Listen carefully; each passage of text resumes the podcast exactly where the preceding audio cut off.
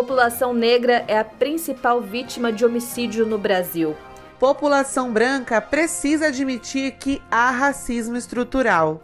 Como podemos construir um futuro antirracista?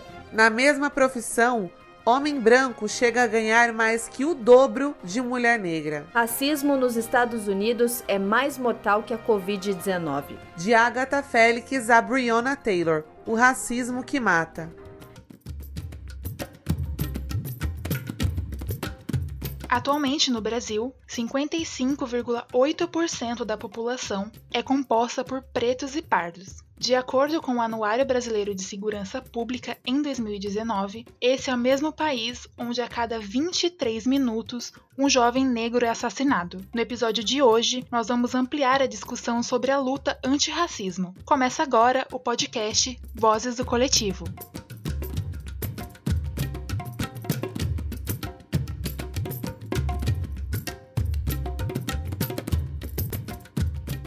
Olá, sejam bem-vindos ao Vozes do Coletivo, o podcast que vai ampliar as pautas dos movimentos e lutas sociais. Eu sou a Larissa Sotero e aqui comigo está a Marina Vasques. Essa é a primeira parte da nossa série especial de três episódios.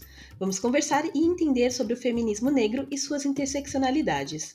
No episódio de hoje, discutiremos sobre a luta antirracista a partir do olhar e da vivência da mulher negra. Para ajudar a compreender esse cenário, nós estamos recebendo hoje uma representante do coletivo Nandi, a Isabela Correia. O coletivo Nandi reúne mulheres dispostas a lutar pela equidade na cidade de Jacareí, onde está concentrada a sua maior atuação. Ele reforça a importância de levar a cultura e a consciência civil para a comunidade negra por meio do conhecimento. Seja muito bem-vinda, Isa. Muito obrigada por somar na nossa conversa. E a gente queria que você se apresentasse e falasse um pouco sobre você para nossa audiência. Obrigada, gente. É um prazer estar aqui participando desse trabalho. Bom, como a Larissa e a Marina já me apresentaram, meu nome é Isa, Isabela Correia. É, tenho 21 anos, sou do coletivo de Mulheres Nandi, que é um coletivo de equidade aqui em Jacareí. Estudo rádio e TV, sou estudante de rádio e TV, tô na, nas áreas de comunicação da vida, então gosto bastante de fotografia, gosto bastante de arte. E aí, por meio de toda essa questão de comunicação, é, eu sempre senti muito essa necessidade, assim, de representatividade. E eu acho que toda essa questão do feminismo negro, é, da luta é, negra, entrou dentro desses meus trabalhos, assim, quase que naturalmente, foi praticamente naturalmente. E aí é isso.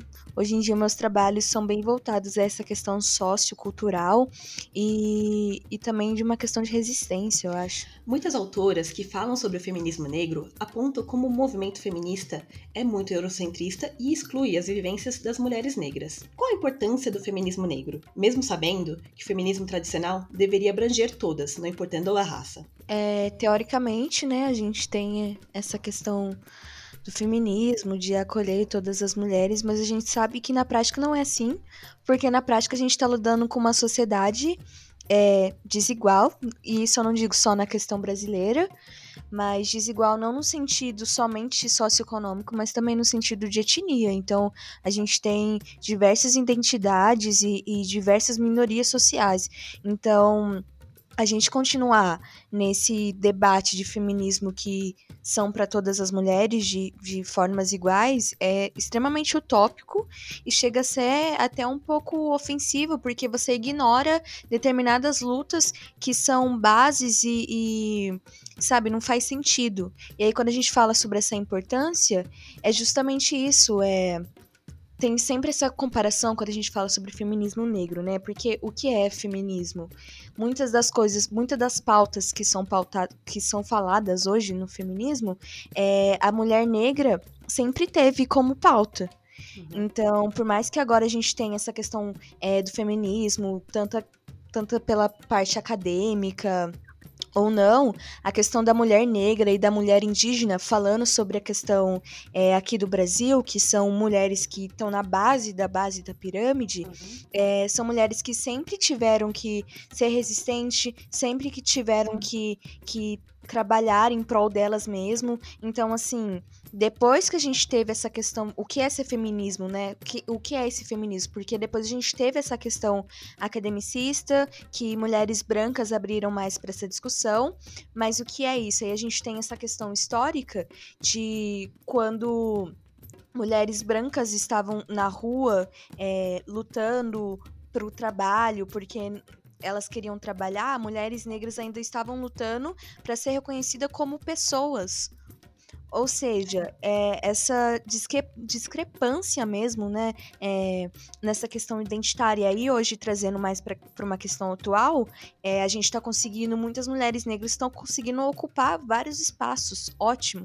Mas aí a gente olha para a mulher indígena, tem mulheres indígenas que estão sofrendo é, em, em territórios por conta de uma questão da demarcação de uhum. terras. Então é muito tópico e chega a ser, ser triste e não é justo, chega a ser injusto a gente falar que feminismo é, tem que ser para todas as mulheres se a gente não pensa nesses recortes de classes e, e identidades. Porque se a gente aplica é, essa estrutura academicista e teórica de que o feminismo é para todas essas mulheres, nessa sociedade de hoje brasileira, que a gente vê que é totalmente desigual, o que vai acontecer é vai continuar essa predominância, essa hegemonia branca, enquanto Sim. as mulheres negras e as mulheres indígenas vão continuar é, embaixo da pirâmide. Então, feminismo para quem, né? Eu acho que quando a gente fala sobre o feminismo, a gente sempre precisa perguntar: feminismo para quem? Pra tiazinha que tá lá, é, tiazinha de uma comunidade que, tipo, ajudou na arrecadação e N coisas, mas que talvez ela não esteja ou não entende o conteúdo acadêmico, mas aí a mina branca que teve oportunidade, foi para a faculdade e tem oportunidade de ler e trabalhar, é, chega lá e fala que ela não é feminista, feminista porque, sei lá, ela não quer, ela quer continuar trabalhando em casa. Exato. Estamos falando de um feminismo que muitas vezes olha só para o topo sabe? São, são, são coisas que a gente precisa discutir. E enquanto a gente não houver essa abertura de discussão, é, esse padrão hegemônico da branquitude vai continuar em pauta. E é justamente isso. Qualquer eu acredito que qualquer, qualquer problema social, é, especificamente o machismo, né? É, ele só vai ser quebrado se a gente começar desde as estruturas. Isso começa desde a questão do reconhecimento das nossas etnias, das nossas histórias e o feminismo branco, infelizmente, todas essas vertentes, né? O radical, o liberal, enfim, ele não adere, atualmente, ele não adere às questões da comunidade, às questões da resistência, à questão do que é ser uma mulher negra, essa diferença de corpos. Então é isso, eu acho que é, é extremamente utópico e injusto, assim. Tanto é que eu até tava conversando com a Larissa, né? Que eu, às vezes, até chego a, a, trazer esse debate, tipo, será mesmo que eu sou feminista? Sim, a gente conversou bastante sobre isso esses dias e a gente percebeu que esse questionamento, ele é válido e é muito importante de ser feito. Porque chegou num ponto que esse diálogo, do jeito que tá, ele não cabe mais para mim e nem para as minhas irmãs. Então, não sei se convém eu falar que chegar aqui no podcast e levantar essa bandeira, se na, na realidade essa bandeira está sendo espalhada de uma forma que não é justa comigo nem com as minhas irmãs. Então, eu acho que é isso. A gente precisa estar tá tendo esse tipo de debate que a gente está tendo hoje e, de fato, trazer para a prática essa questão de ouvir e, e, mudar e, e, relativizar mesmo, fragmentar essa luta é, e para a gente conseguir achar, ver os problemas e assim achar as soluções. Acho que é isso, mais ou menos. Você falou bastante da importância de se ver em uma narrativa. Como o feminismo negro ajuda no desenvolvimento e reconhecimento de meninas e garotas negras? É, eu acho que o colorismo colorismo, né, é extremamente importante.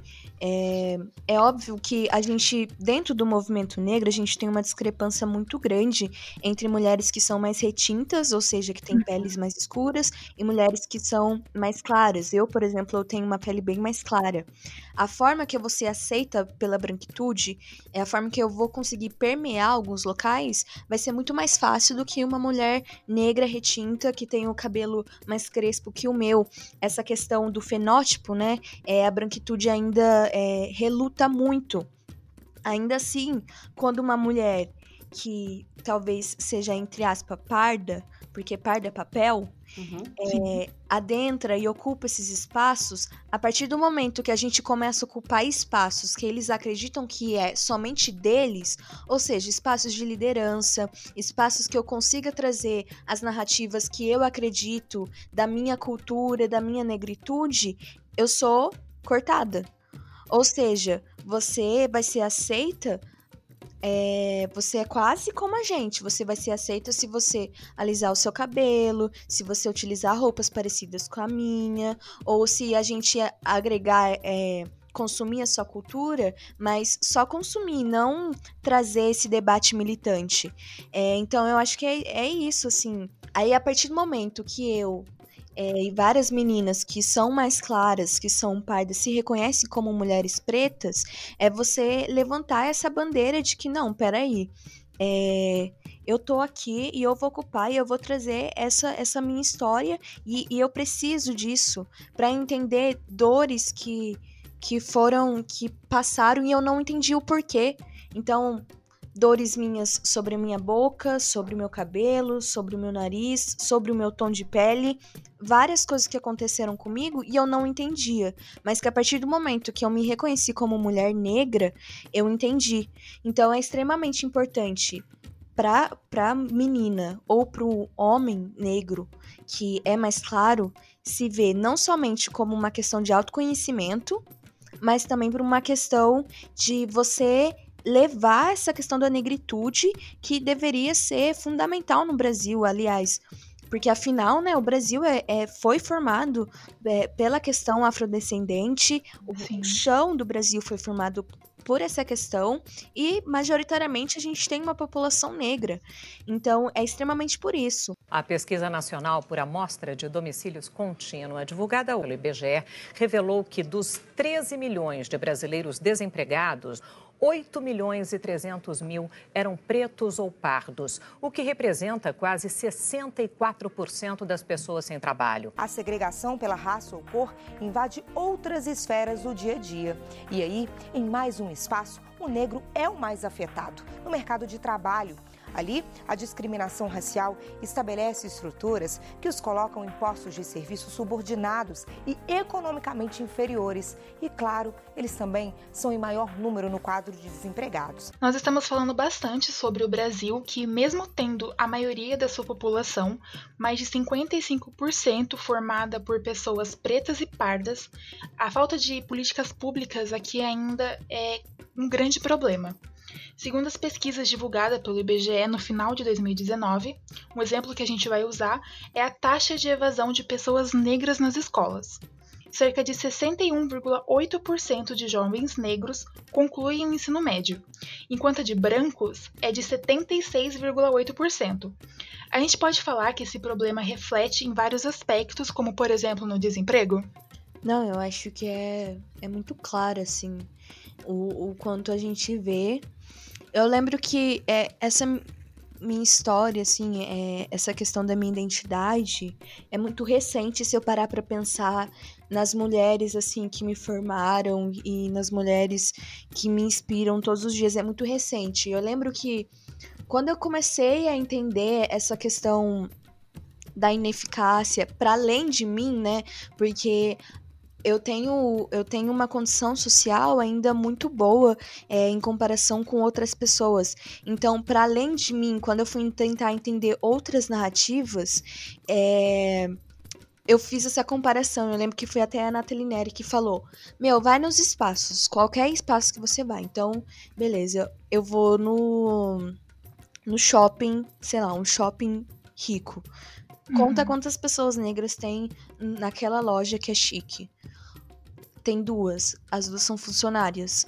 Trabalham de limpeza. Vai numa escola particular. Conta quantos alunos negros tem na sua sala. Na minha sala, tinha quatro, contando comigo. Então, é esse exercício de você é, ir para os lugares e se perguntar. Então, peraí, a Larissa, igual você falou, tem dados que 55% da população majoritariamente é negra. Mas Uhum. onde estão essas pessoas? A gente vai para um evento, para um teatro. Onde estão essas pessoas? Por que, que não estão aqui? Elas estão é, numa comunidade periférica, muitas vezes não estão no centro. Quando estão no centro, não pode estar no centro por conta de uma questão de, de higiene de, do, do espaço. A gente vê uma, a polícia fazendo isso, uma questão, entre muitas aspas, da higiene do espaço, dessa violência. Então, onde estão essas pessoas? E o desemprego é óbvio que bate nisso, essa questão de oportunidade. Então, a menina, a mulher negra e o, e o cara negro, principalmente periférico, é, ele tem que pensar desde cedo como colocar comida na, comida na mesa.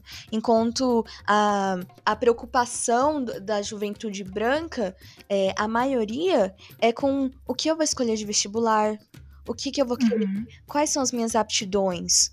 Essa é a- e o questionamento da juventude branca. E tá tudo bem. Só que a gente precisa se perguntar, quando a gente faz qualquer debate social, quais são as prioridades. Então, beleza, a gente ainda tem esse problema é, dessa questão de autoconhecimento na juventude como um todo. Mas aí a gente fala sobre a juventude negra, a gente tá entrando num debate de vida ou morte, a gente tá falando sobre sobrevivência. povo que trabalha, que tá em jogo, vai sofrer é o povo negro desse país. E por isso nós vamos lutar o quanto tiver que lutar. Não vamos racista, racista, não passarão. Racista, racista, não passarão. Como que essas pessoas pensam num emprego e nessa aptidão de estudos quando ela tem que pensar se ela vai chegar vivo na casa dela ou não? Quando a mãe dele ou a mãe dela tem que pensar se ela vai chegar vivo na casa dela ou não. Então é uma discrepância enorme. E essa questão de oportunidade de estudos é justamente sobre isso, a precarização. Desde a questão da mobilidade, como que você vai sair lá é, de um ambiente que é muito periférico para uma escola, a questão estrutural do local. é, então, é, é tudo isso, todo esse conjunto, a questão da educação, é exatamente isso. Aí, quando a gente fala sobre cota, não é porque ah, a gente acha que. Porque existe. Infelizmente, eu acho que é até absurdo.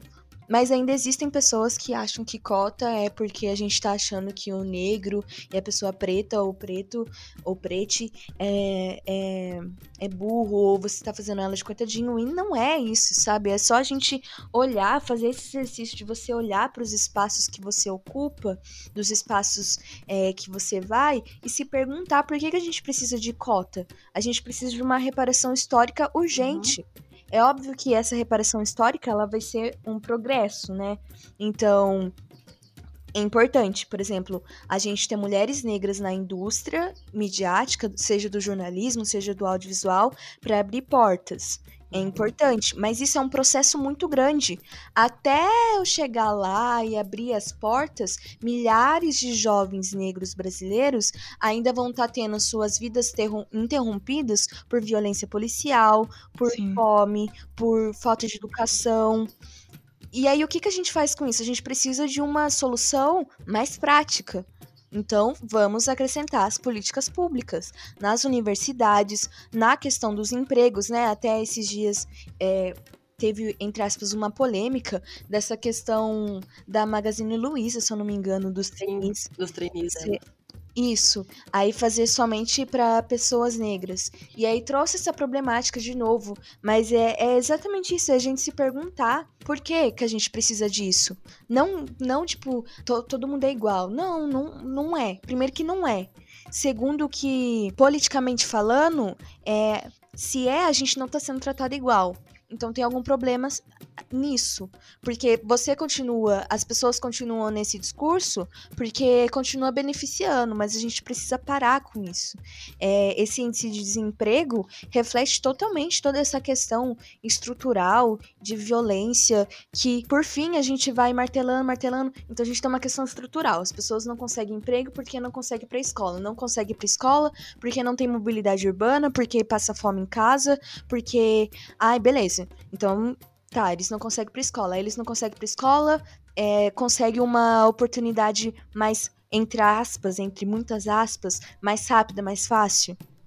A questão da droga, a questão do crime. E aí vem uma pessoa e fala que, ah, mas é porque é escolha, é meritocracia. Não, não existe meritocracia.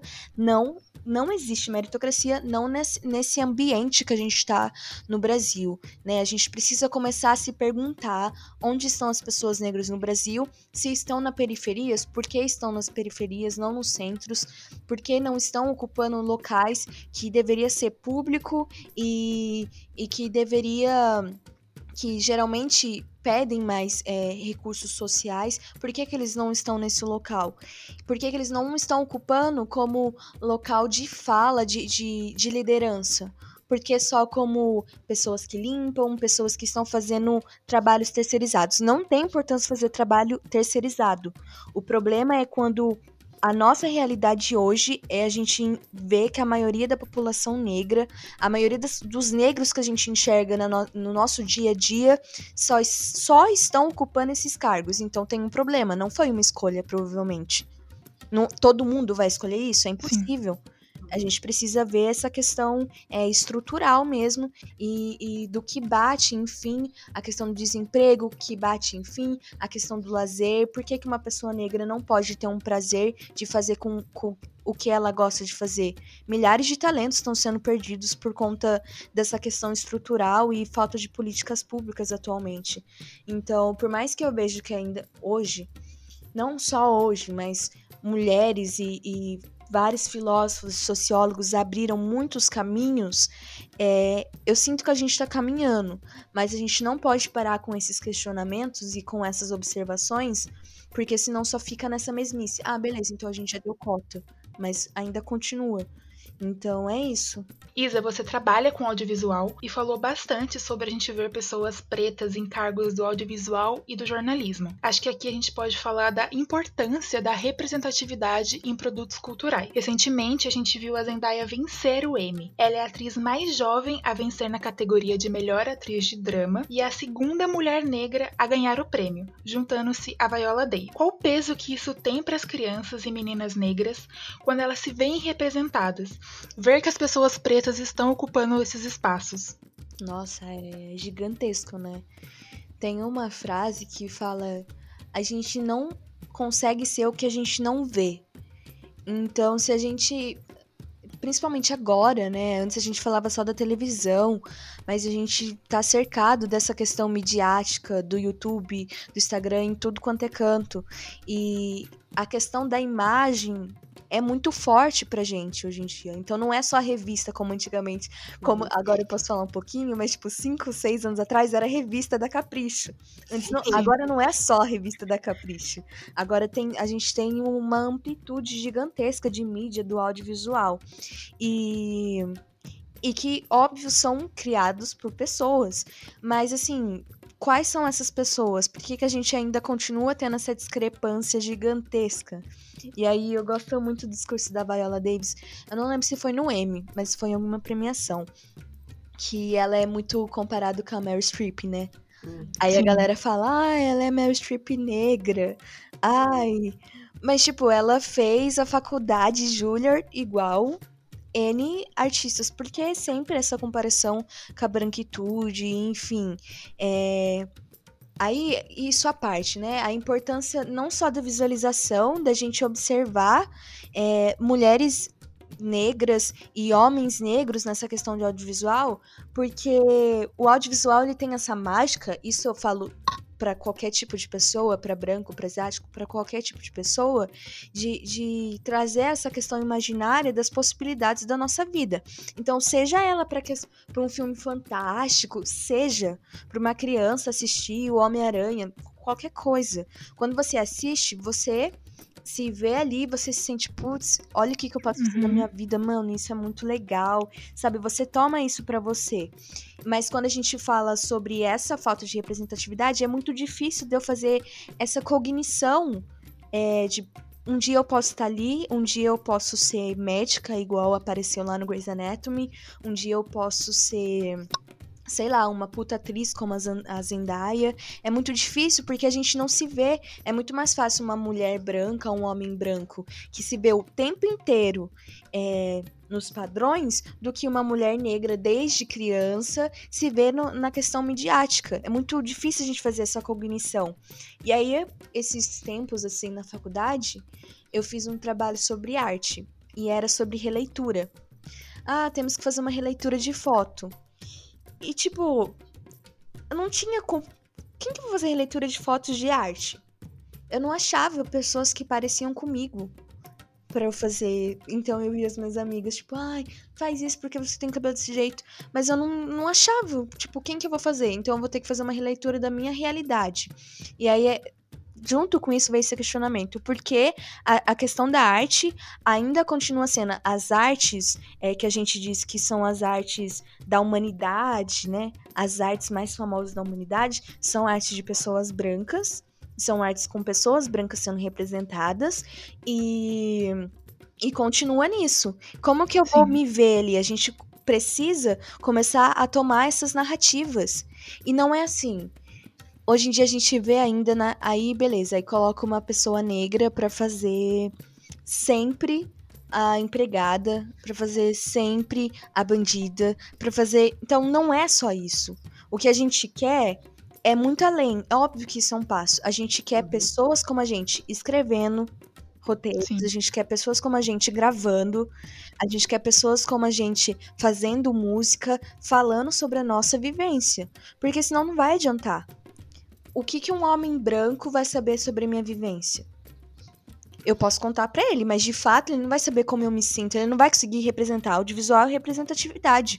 Como uhum. que ele vai uhum. conseguir transpor isso e porque é, é muito legal, porque a gente tem esse debate sobre é, mulheres, né? Homens falando sobre mulheres. E aí a gente, se a gente vai cavar, a gente tem mais isso. Então, beleza, a gente tem homens falando como as mulheres. Então, mulheres, a gente precisa ocupar espaços audiovisuais. Então aí a gente vê uma várias mulheres brancas ocupando espaços audiovisuais.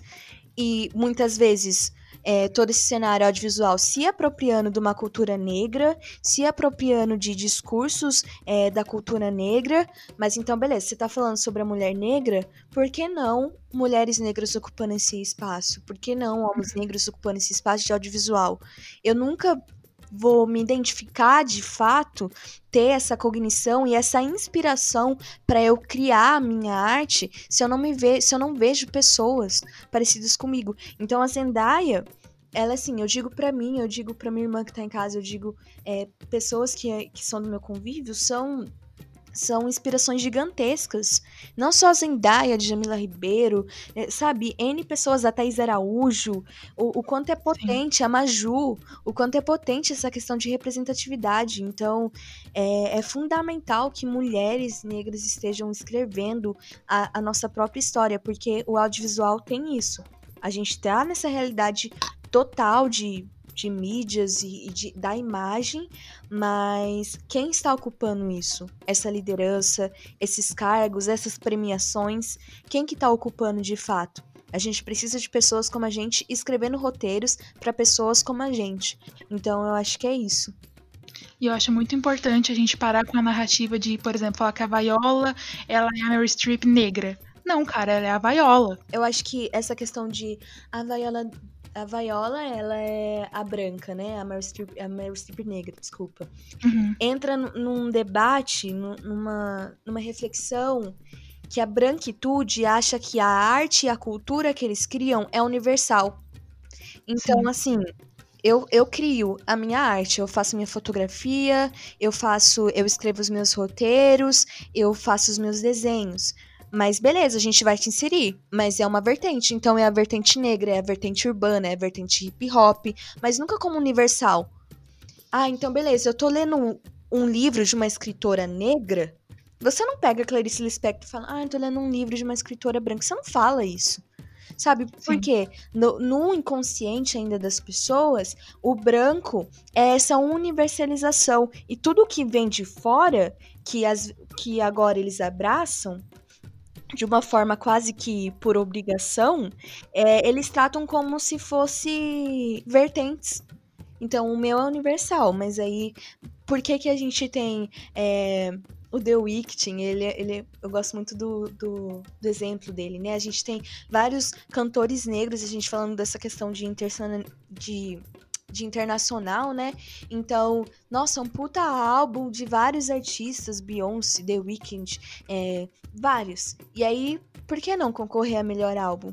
Não, vamos uhum. colocar no álbum R&B, de rap, melhor rap, Sabe? Você ainda continua com essa estrutura de que o branco é universal, a gente é que cria, essas pessoas vieram depois, quando na verdade, principalmente quando a gente fala da realidade do Brasil e da questão histórica do Brasil, a questão afrodescendente e indígena é muito mais forte que a questão da imigração europeia. É óbvio que é um conjunto, mas se a gente for de fato pensar quem criou, quem que fez a terra que, que a gente pisa hoje, é muito uma, por uma questão é, histórica da escravidão, tanto para a parte do indígena, tanto para a parte do, dos afrodescendentes, da gente que é afrodescendente. Então, eu acho que é isso, essa reflexão que é, é, muito foda, assim. Isa, a gente quer agradecer a você por essa conversa, foi muito importante. Tudo que você falou realmente agregou muito na nossa discussão. E a gente quer que você deixe suas redes aí para o pessoal conhecer seu trabalho. Você é artista, é apresentadora, fotógrafa. Nossa, gente, essas fotos são lindas. Ai, obrigada. Eu vou deixar aqui. Eu acho que é no Instagram mesmo, é Isabela Correia. Cheguem, troquem ideias. Eu gosto muito de conhecer novos trabalhos e, e também vou deixar o Instagram do coletivo, arroba coletivo Nanji. Eu tô aqui como representante, mas tem mulheres que estão na luta ainda mais na base a Dani Crioula, a Bruna Souza, elas estão ali, ó, diariamente arrecadando, acolhendo famílias de mulheres que, que são solteiras. Então, assim, eu tô aqui falando por elas, mas para a gente entender de fato o que está acontecendo, a gente precisa ir na base, a gente precisa trocar ideia e acolher realmente essas mulheres. E, e a Dani Crioula, e a Bruna, e outras mulheres aqui de Jacareí, do Vale do Paraíba, é, fazem esse papel. Então, assim, além de ouvir podcast, além de me seguir, de, sabe, troquem ideias com pessoas da base, com pessoas que realmente vai mostrar é, o que, está acontecendo na real, né? Acho que é isso. Muito obrigada, Isa.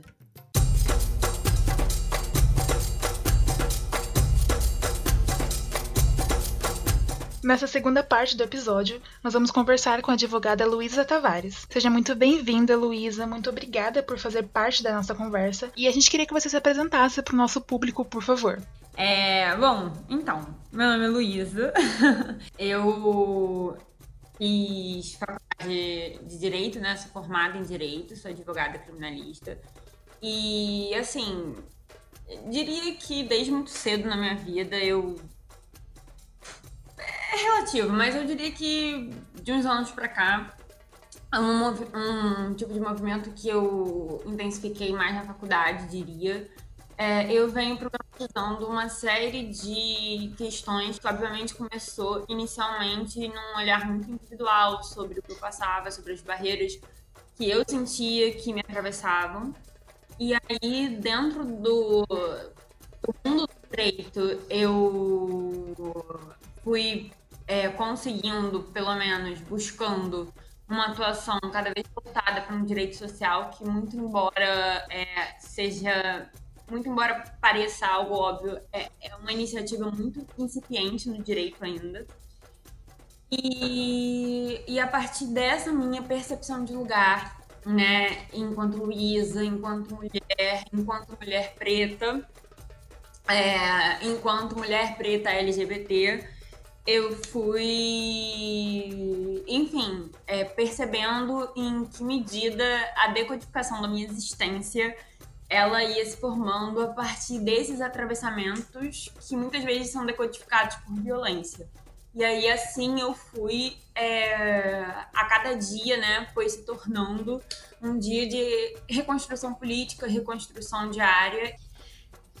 Bom, acho que podemos começar falando sobre o contexto e a sociedade que estamos inseridas. A hipersexualização e a objetificação do corpo negro são vistos como uma forma de racismo? Para a gente falar sobre esse lugar que coloca a, que coloca uma mulher preta, em que a mulher preta é objetificada e hipersexualizada, a gente tem que falar é, também do povo preto e do que o povo preto, todos os processos que ele passou é, no Ocidente, né, na, na diáspora né? Tudo que, que na diáspora, enfim, de todo o processo colonial. Porque é isso, não tem como a gente é, falar sobre a mulher preta sem falar em, enquanto povo, né? Então, é, eu, é, pelo menos é, nas minhas colocações, eu, eu sempre tento mostrar, é, que, que eu acho também que é uma coisa já sabida, é tentar mostrar que o povo preto, ele tem uma história que se inicia antes do século XV e antes do século XVI. Mas todas as ideologias, né, que a gente quer pensar, em que a gente pensa para fazer qualquer construção, mesmo sendo uma construção é, civilizatória, a gente sempre considera uma realidade que está depois do processo colonial, né? Que está depois de, de, dessa, é, dessa data, né, desse compartimento. Então, se a gente está construindo algo que vem pós-processo colonial, é, ele vai possuir um viés racial, né? E esse uhum. racial será o viés racial que colocará esse povo preto sempre na ponta, é, sempre numa impossibilidade de pensar em possibilidades de reconstrução né, de humanidade mesmo, porque essa ideia de raça, ela possui uma dimensão histórica, né? E na população brasileira, a incorporação da população preta, e aí quando eu, eu me refiro à população preta, eu me refiro tanto à população negra quanto à população indígena, né? Ela na construção né, na, da era colonial, ela se deu via escravidão. Então, a incorporação dessas populações foram associadas ao trabalho. Então, isso significa que a configuração racial no Brasil, ela já nasceu com uma evidente divisão étnico-racial do trabalho, né? Em que você tem é, a população preta é, escravizada e responsável, né, por aquela população de por aquela produção de riqueza, né? Porque ela que é a mão de obra explorada e que tem a sua força de trabalho expropriada, e você ter a população branca como a personificação de uma classe dominante que é detentora desses meios de produção e que explora é, é, é, e que explora a mão de obra a seu serviço para acumulação de renda. Então, quando a gente está falando de divisão de classes no Brasil, a gente está falando, a gente pega esse viés racial, né? Mesmo educação de qualidade ainda não é capaz de garantir uma devida inserção de mulheres negras no mercado de trabalho no Brasil. Levantamento do INSPER, obtido com exclusividade pela Globo News e também pelo G1, o portal de notícias da Globo, mostra que numa mesma profissão, homens brancos ganham em média mais do que o dobro de mulheres negras. Podemos entrar agora na discussão sobre o privilégio branco, que muitas pessoas ainda dizem que não existe. Uma pesquisa divulgada em setembro de 2020 pelo INSPER mostrou que os homens podem receber mais que o dobro do salário de uma mulher negra na mesma função. Os dados analisados são do ano de 2016 a 2018, mas isso não significa que a gente teve uma mudança muito grande nesses últimos anos. A impressão que se passa é de que as pessoas pretas precisam reforçar e provar o quanto são boas no que fazem. E esse processo de provação é muito cansativo e desgastante, né, Luísa? Você já passou por alguma experiência parecida? Sim. Sim. Com certeza. e, e assim, é, eu até consigo lembrar de situações na minha vida em que. Em que é isso, você tem que necessariamente ser o melhor. E Uhum. tu, tu sendo melhor pode não ser o suficiente, sabe? Sim. É, eu já passei por, por processos seletivos, né, para estágio, eu não vou dar muitas características, né, para manter, para manter o, o anônimo, mas alguns processos seletivos que eu já prestei para estágio, enfim, na área jurídica, né, quando eu envio um currículo ou demonstro interesse é, no cargo, é, muitas vezes o que já aconteceu foi o seguinte: é, eu chego para manifestar interesse, dizer que eu quero participar, e ó, muitas das vezes eu sou a única preta, né? Sim. E, e aí sempre surge uma etapa a mais para mim. Então, assim, se todas as pessoas brancas vão, na realidade, só ter uma análise de currículo com uma entrevista, eu preciso fazer uma prova, entendeu? E que, que obviamente tem alguns conceitos e tal. E aí você, quando você chega na prova e vê a prova, você já começa a perceber que e a quantidade de tempo que te dão para fazer a prova, você já começa a perceber que não é para você terminar a prova.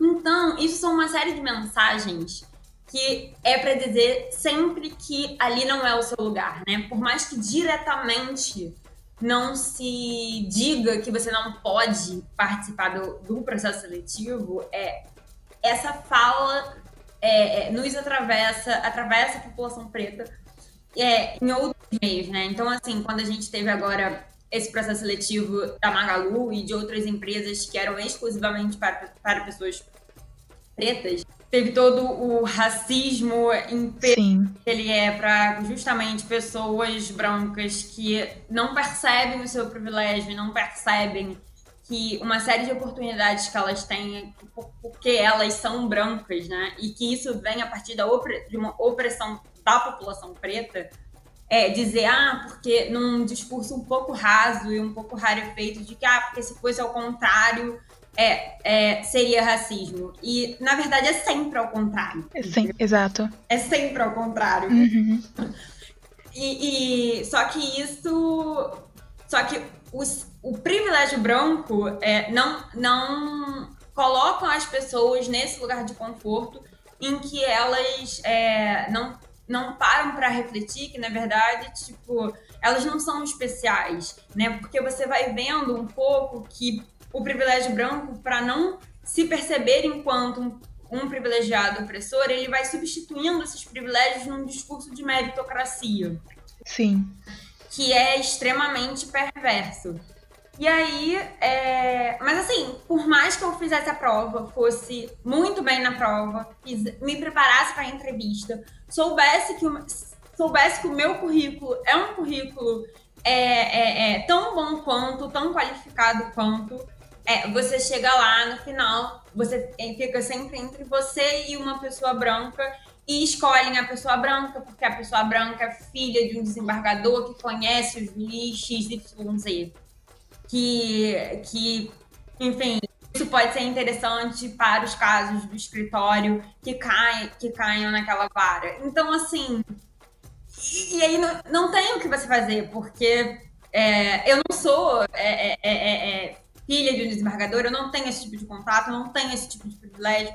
Então, é, eu, eu não eu não pertenço àquele espaço enquanto é, é, enfim enquanto uma pessoa que pode contribuir porque é isso né as decodificações que o preto vai passando são decodificações de desumanização e isso vem é, dessa lógica escravocrata que, que a gente está conversando aqui, né? Porque como Sim. o sistema de escravidão brasileiro, ele, foi um- ele, ele, ele não foi um, um fenômeno social regional que se deu de forma é, espaçada e aleatória no país. Não, ele foi uma forma dominante de exploração de trabalho, marcado por uma profunda desigualdade. Né? Sim, a gente percebe que o incômodo de não se encontrar dentro de uma narrativa faz com que tenhamos que adequá-la para a nossa realidade. Como o racismo e a falta de diálogo com as comunidades transformam alguns movimentos, como o feminismo, em opressores? Diálogo com as comunidades, assim, eu acho que isso junta muito com o que a gente estava conversando, que assim, a gente percebe, por exemplo, que no Rio, o Rio de Janeiro, ele, a partir de 1850, né, os cortiços, eles começam a ser notados no Rio de Janeiro, né, porque eles passam por um processo de expansão. E aí, é, em mil, em, por volta de 1870, 1870, duas décadas mais tarde, começam a surgir campanhas para que esses cortiços passem a ficarem restritos a certos lugares, ou seja, apenas em alguns lugares determinados da cidade a construção de cortiços seriam permitidos. E logo depois essas campanhas elas se desdobram para que esses cortiços sejam, na verdade, demolidos, né? Então, a gente percebe que o cortiço ele perdura até o início do século XX, quando começa, já nos, nos primeiros anos de República, é, o programa do Bota Abaixo do Pereira Passos, né? Porque o Pereira Passos, a, a, a política do Pereira Passos era justamente de trazer os ares parisienses para o Rio de Janeiro. Então, é, ele começa, ele comanda né, essas demolições desses cortiços com a intenção de abrir largas avenidas na cidade, né, de conseguir é, dar conta dessa massa demográfica também que é, saiu do campo e veio para a cidade por causa desse processo de abolição de, de escravidão, né? Então, quando o sistema de escravidão ele é abolido, você vai percebendo é, a maneira que, que o próprio sistema, o próprio Brasil colonial, né? Como que ele, como que esse imaginário colonial que, que continua até os dias de hoje, né? Eu acho que é isso que eu estou tentando trazer aqui, mas que como esse imaginário, por mais que a escravidão tenha sido abolida, como que esse imaginário colonial ele não cessa e as estratégias de controle de, de corpos apenas se rearranjam, né? Em que você vê justamente a criminalização das manifestações culturais desses povos, você vê a tentativa de marginalização dessas pessoas para justamente você conseguir é, trazer os ares europeus para o Brasil, que seriam o símbolo de progresso, de ordem e progresso, né? Que a República instaurou é, com os pensamentos, enfim, bebendo em pensamentos positivistas, né? E com o fim dos cortiços é que você vê a origem imediata das favelas, né? Porque com o fim dos cortiços, né, é, é que a gente vê que as pessoas começam a se deslocar, começam a se redefinir nesse território, e é assim que, eles, que elas sobem, por exemplo, ali na região, na parte central do Rio, o Morro da Providência, né? E se a gente for olhar as favelas, a gente vai ver que as favelas, elas, elas vão se encontrar, é, é, vão mostrar para para nós, assim, é, as regiões que na realidade mais desprotegidas, né? Mais desprotegidas de habitação, são é, é que tem maiores chances de desabamento, é, que tem pouco acesso a água potável, a saneamento básico, então são regiões mais insalubres. E isso tudo mostra como que o racismo se dá de, a, inclusive na organização urbana. Né? A gente está falando Sim. de racismo ambiental. Né? Uma coisa que coloca muito, Catula Pires coloca, é exatamente o seguinte, assim, é onde que estão os lixões, né? Por que, que o lixão está em Gramacho e não está no Leblon? Por que, que o por que, que o metrô chega no Leblon, mas não chega em Gramacho? Então, a forma como, como essas modernizações que a, né, que a República, pelo menos, trouxe em seu discurso, é, essas modernizações é, urbanas, como que elas, na verdade, manteram de, manteram de pé a ordem racial ainda desse antigo regime. E como é que isso tudo, na realidade, fica bem demarcado? Por quê?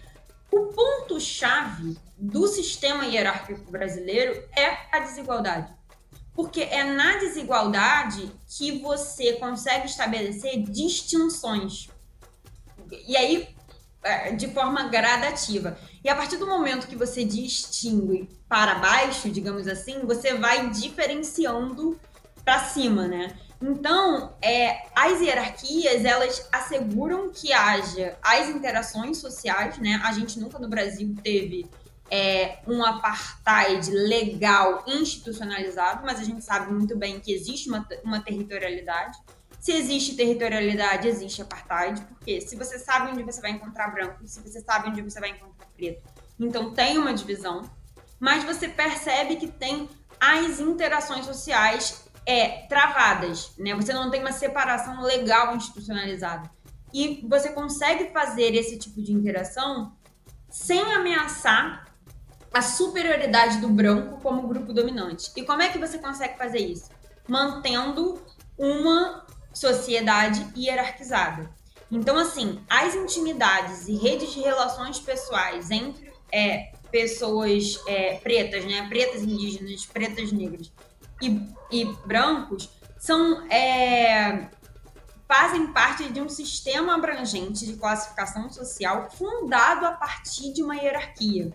Então a gente tem um sistema que é profundamente anti-igualitário, que, bu que busca um lugar para cada coisa, de modo que cada coisa pique em seu lugar.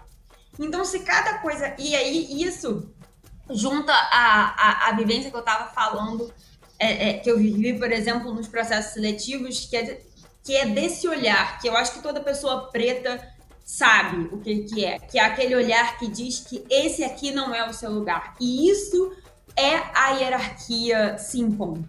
Né? Bem, à medida que os casos de coronavírus aumentam, cresce também a preocupação com a disseminação da Covid-19 nas periferias. O Ministério da Saúde anunciou que prepara uma estratégia de combate à doença nas favelas brasileiras. A gente sabe que o Estado fecha os olhos quando a questão é periferia, permitindo que sua ausência e o racismo agravem a violência nas comunidades. Como que a falta de recursos, além de outras dificuldades do meio, impacta diretamente no desenvolvimento dos jovens? A gente tem que ter uma, uma ideia de que essa situação ela nunca se modificou na história brasileira, porque a gente não teve um momento nacional popular no Brasil em que as classes populares trabalhadoras tiveram é, o papel de definir com protagonismo mesmo os rumos da nação, as transformações das estruturas econômicas, sociais, políticas, culturais, institucionais. Né? Então, o Brasil ele é um país muito mais da continuidade histórica do que da ruptura. E as próprias rupturas elas se fazem de maneira conservadora, porque elas excluem a, a, as classes populares desse centro, dessa cena é, é, política. E aí a gente tem um sistema tão internalizado que ele passa desapercebido. E aí permite esse discurso de que a gente vive no Brasil uma democracia racial, né? E que fazem com que todas as propostas emancipatórias elas sejam insuficientes para dar conta dessas, dessas violências que são produzidas pelo Ocidente e pelas quais o povo preto, o corpo preto, ele está submetido e que promovem diversas mortes. E quando eu estou falando de mortes aqui, eu não estou falando apenas de mortes físicas, eu estou falando de mortes subjetivas, né? É, e aí isso envolve o que eu falei da questão, né? É, que a gente está conversando aqui, do racismo ambiental. A gente tem Sim. a ideia que a ideia de epistemicídio, em que você tem é, é, a completa desvalidação desses saberes é, na produção acadêmica, literária brasileira. A gente tem um processo de nutricídio em que os produtos, é, as carnes processadas com venenos são destinadas é, a esses lugares onde estão essa população, né? E que isso é uma forma de extermínio de, dessa população. Então, nós somos os nós somos presos, nós somos os que mais morremos, nós somos, é, enfim, os, os que não temos a nossa humanidade reconhecida, né? Então é isso. Então a gente precisa, na verdade, é, morrer para o Ocidente. A gente precisa matar todo dia, né? Isso, é, diversas filósofas né, pretas falam isso, a Catiúcia Ribeiro, a, a Asa Nangeri, que fala que, que, é, que a gente precisa todo dia matar o Ocidente que é, tá dentro de nós. É isso mesmo, que a falta de. O modo como a gente não se encontra na narrativa faz com que o, o movimento seja opressor. E o feminismo, ele é pensado, a maneira que ele é pensado, a maneira que ele é formulado, ele vem de um lugar em que as mulheres pretas é, é, é, é, não estavam presentes. Então, ele tem toda uma formulação, né? O feminismo universal, que nada mais é do que o feminismo branco, é que ele, ele não dá conta de cessar a experimentação de violências que as mulheres pretas passam, porque a gênese dele é uma gênese ocidental branca. Tanto que o movimento sufragista, ele era formado principalmente por mulheres que desejavam garantir o direito da participação feminina nas eleições. Né? Então, as principais causas defendidas na primeira onda feminista, elas eram ligadas aos direitos políticos. Né? A liberdade de escolha das mulheres é o direito de usufruir da vida pública. Mas isso demonstra que a gente está contemplando um corpo que não vive em nível de falta. Porque, como a Hannah Arendt diz, nenhuma consideração política sobre uma liberdade estrito senso ela pode ser feita em um corpo que não que é, não tem as suas necessidades básicas supridas e atendidas, né? A gente só pode buscar por liberdade é, se a gente não está faminto, porque é um, um movimento, né, uma luta que tem como motor a fome, o que está guiando essa luta não é liberdade, e sim necessidade, que a necessidade, que é na realidade é a luta de libertação dessa necessidade não suprida, dessa, dessa necessidade que não, que não consegue é, nutrir o seu corpo por inteiro, né? Então, é o seguinte, quando a mulher branca, ela começa a questionar o papel que era imposto a ela numa sociedade em relação à responsabilidade pela casa, pela família, né? E deseja se inserir no mercado de trabalho, as mulheres pretas já estavam reivindicando direitos trabalhistas, né? Porque, como a Sueli Carneiro diz, as mulheres pretas elas fazem parte de um contingente de mulheres que sempre trabalharam, né? Durante Sim. escravas, depois como vendedoras, quituteiras, prostitutas. Então, assim, esse ideal, esse mito da fragilidade branca, ele nunca contemplou a mulher preta. A mulher preta nunca foi enxergada como frágil. Né? Essa fragilidade que justifica essa proteção paternalista ela vem para resguardar a mulher branca. Né? E a mulher branca que sempre foi educada nesse modelo patriarcal para interpretar esses papéis sociais de mãe, de esposa e dona de casa. Então a gente já tem todo um, um, uma política de emancipação que não está é, que não tá decodificando esse é, outras possibilidades de existências e, e, na realidade, mulheres que perpassam outros atravessamentos, né, que possuem, para além da questão do machismo, outras violências. E, e, e o que a mulher preta sofre, ela sofre primeiro por ser preta e não por ser mulher, né? Então, assim, raça é uma coisa que marca o nosso corpo antes, né? E, Sim. e a gente tem que abrir os olhos para isso. Nesse momento, nós vamos trazer as dúvidas que a gente recebeu da nossa audiência através do nosso Instagram, Vozes do Coletivo, para poder agregar ainda mais nessa conversa. A primeira questão é: como eu posso ajudar as amigas a passarem pelo processo de se reconhecerem como mulheres negras? Quando a gente está falando é, de racismo, quando a gente está falando do não reconhecimento dessas pessoas enquanto é, é, detentoras da condição de humanidade, a gente está falando de algo que não está na ordem da consciência. Então, é justamente por causa disso que o processo de você se reconhecer enquanto preto no Ocidente é doído, é doloroso. E na maioria das vezes, né, é, a gente coloca esforços em empretecer a nossa consciência, em nos aquilombar, mas a subjetividade que continua atuando e incidindo sobre os nossos corpos é branca. Né? Então a gente precisa buscar esse o que éramos para saber como iremos agora de fato nos reconhecer e nos reconstruir. Né? E antes de mais nada, é, nos reconstruir enquanto povo em comunidade, porque essa visão individualista para a construção de qualquer coisa é também ocidentalizada e insuficiente para contemplar é, um povo que se compreende a partir da ideia de partilha. Os povos africanos, eles carregam a filosofia do Ubuntu, que é a filosofia da partilha, que é aquela ideia de que eu preciso de ti como tu precisa de mim. E é por isso que eu sou porque nós somos. Porque quando eu sou, eu já sou tu também. E a segunda questão é como a mudança dos personagens da Disney é importante e representativo para o momento que estamos vivendo. É extremamente necessário e urgente que a gente tensione esse lugar de palco que a Disney ocupa em nossas vidas, né?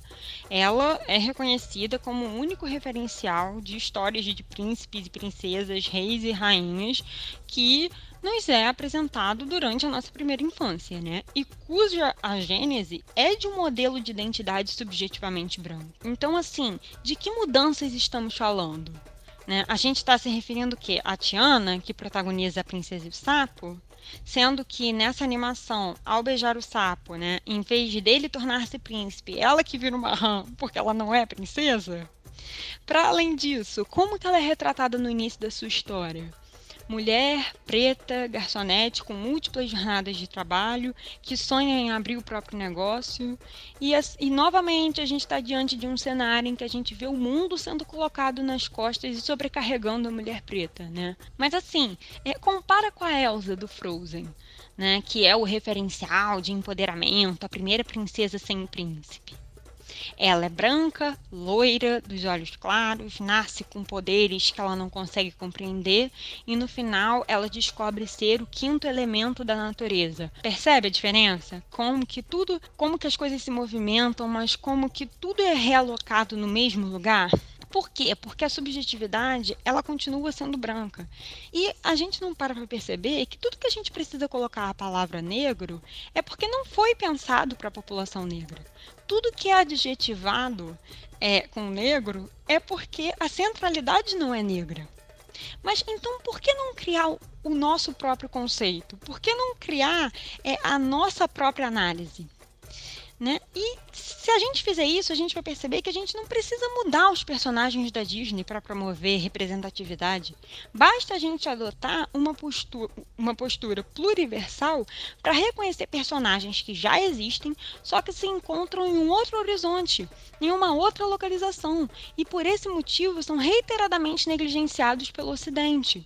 Só que isso exige um processo de decolonização, né, que possibilite essa outra análise de mundo a partir de um lugar de uma referência negra pressupõe um processo de reontologização, de retomada para aquelas águas matriciais primeiras, para retomada ao que éramos antes das cicatrizes que o Ocidente promoveu e ainda promove em nós.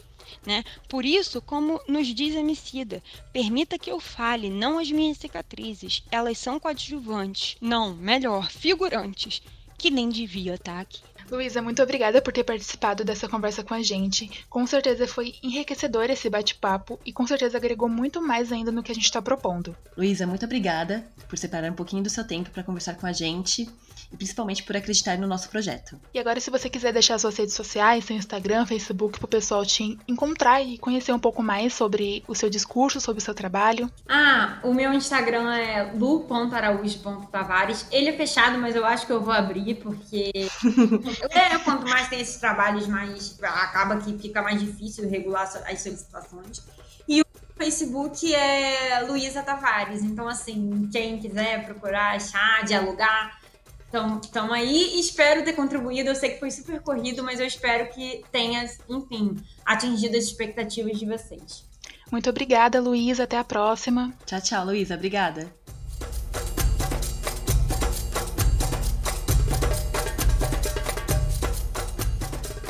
Para levar essa discussão além do episódio, nós separamos uma dica para vocês. E a de hoje é o Instagram Pretivismo, um perfil com conteúdo ativista e cultural sobre o universo negro. A curadoria do perfil é incrível, a linguagem e a identidade são impecáveis. Vale muito a pena dar uma conferida. E se você quiser conhecer um pouco mais do trabalho, é só procurar no Instagram @pretivismo.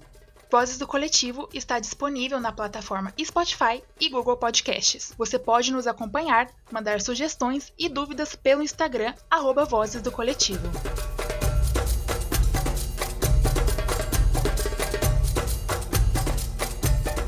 Vozes do Coletivo é uma produção experimental das alunas de jornalismo da Universidade de Mogi das Cruzes. Roteiro e produção: Larissa Sotero e Marina Vasques. Edição: Bruno Maier e Larissa Sotero. Captação de áudio: Larissa Sotero e Marina Vasques. Orientação: Professora Doutora Agnes Arruda. Esse episódio usou áudios e trilhas de Kevin MacLeod, Teaser Onde Estão os Negros, Rede Minas, Opinião Minas, G1 e Globo News.